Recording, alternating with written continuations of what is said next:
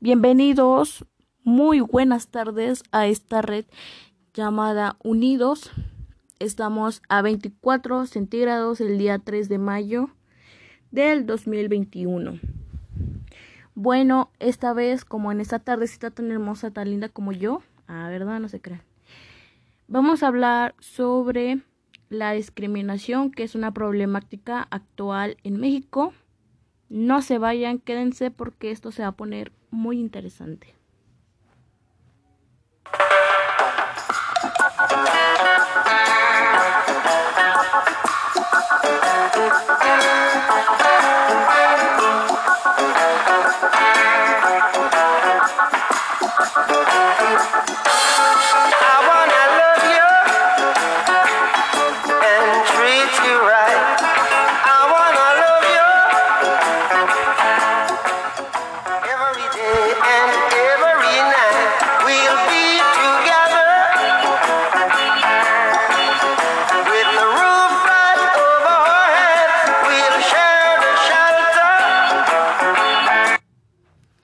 Bueno, como ya les había comentado, vamos a hablar sobre una problemática actual en nuestro lindo y hermoso país, México, que es la discriminación.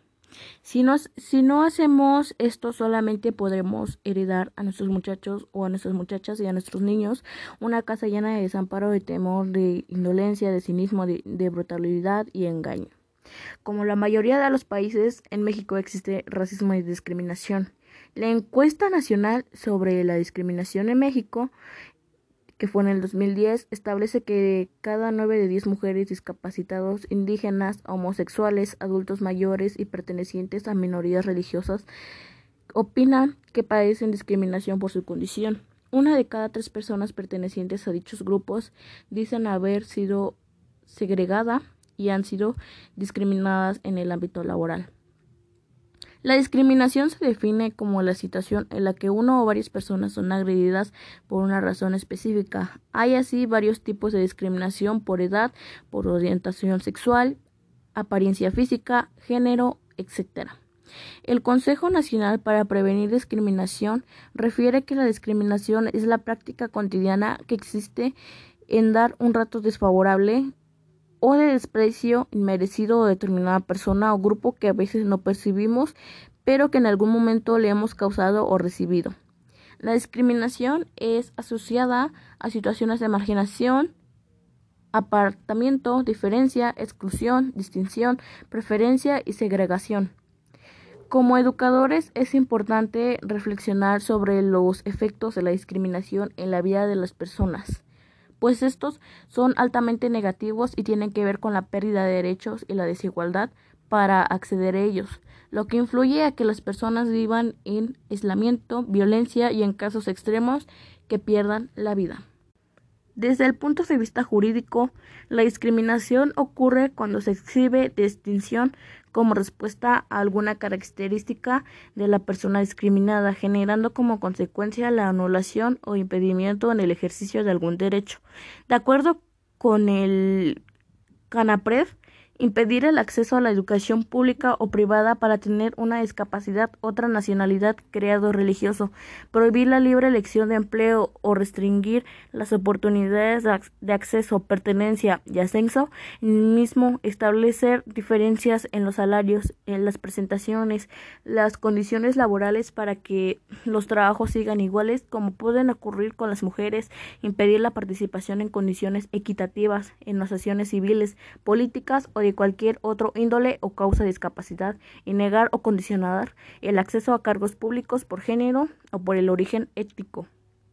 La población indígena es más este, afectada por la discriminación debido a que su condición de pobreza, de pobreza, perdón, para que las mujeres indígenas el problema es aún mayor por ser mujeres indígenas y todavía pobres. La intolerancia expresada en la encuesta mencionada habla más del, del 40% de los mexicanos dispuestos a organizarse para evitar que se establezca un grupo étnico cerca de su residencia. Otros, otros de expresión de discriminación es la sexual. Lesbianas, gays, bisexuales, transexuales, muchas veces padecen de intolerancia y discriminación. En algunos casos, estos no tienen acceso a servicios prioritarios como educación y salud, ni la oportunidad de conseguir empleo, pero personas con orientación con, perdón, con orientación sexual diferente son víctimas de agresión física y acoso. En las instituciones educativas hay también expresiones de intolerancia y es importante advertirlas con estudiantes o docentes indígenas o con orientación sexual diferente u otros casos. Es importante que en las escuelas se aborde el tema de discriminación y el conocimiento de la diversidad. De otro modo, se produce la confrontación que divide y es proclive a la violencia. Conabret refiere a que los niños más discriminados son quienes padecen de una enfermedad crónica, terminal, discapacitada. Los indígenas los de bajos recursos económicos, los obesos, los de lento aprendizaje, los coeficientes intelectual alto, y aquellos son los más afeminados. En las escuelas secundarias, en la, en la encuesta revela que dos de cada diez estudiantes son rechazados por sus compañeros y cinco de cada diez acepta que él es difícil hacer amigos. Existen hostigamientos y apodos ofensivos, incluso amenazas, rechazo y desprestigio que forma parte de una violencia psicológica. Lo lamentable es que el profesorado o algunos otros agentes educativos participan a veces en este tipo de discriminación. Otro dato que ha sido abordado ante la REMO es la situación de los jóvenes que revela los problemas que más le afectan son el desempleo y las drogas mientras los adolescentes de, de 12 a 17 años y las mujeres reconocen la inseguridad como principal factor perjudicial. La discriminación niega el ejercicio igualatario de las libertades, derechos y oportunidades para vivir. Esto es posible en México, donde los derechos existen de forma desigualdad, desigual injusta, en donde el futuro es incierto, en especial para los niños y jóvenes. Así cuando se haga referencia a grupos vulnerados, tengamos claro que son personas que tienen menos oportunidades o las que violan constantemente sus derechos y que se encuentran en una situación de marginación. Bien, la violencia actual en México, la muerte de miles de jóvenes, la ausencia de, de políticas gubernamentales, gubernamentales reales para combatir esta trágica situación son muestra clara que las estructuras sociales actuales no responden a las necesidades de integración y reconocimiento de la juventud. Pero, ¿qué podemos hacer desde la escuela? ¿Podemos realizar acciones educativas contra la marginación y el rechazo? ¿Podemos dejar de lado los prejuicios y la estigmación? Podemos desde la escuela abrir espacios y oportunidades. Ofrezcamos cuando menos una educación que permita construir un presente y un futuro más justo que no tenga discriminación sobre las personas que no son iguales a nosotros, hablando que son, por ejemplo, este indígenas, homosexuales, gays.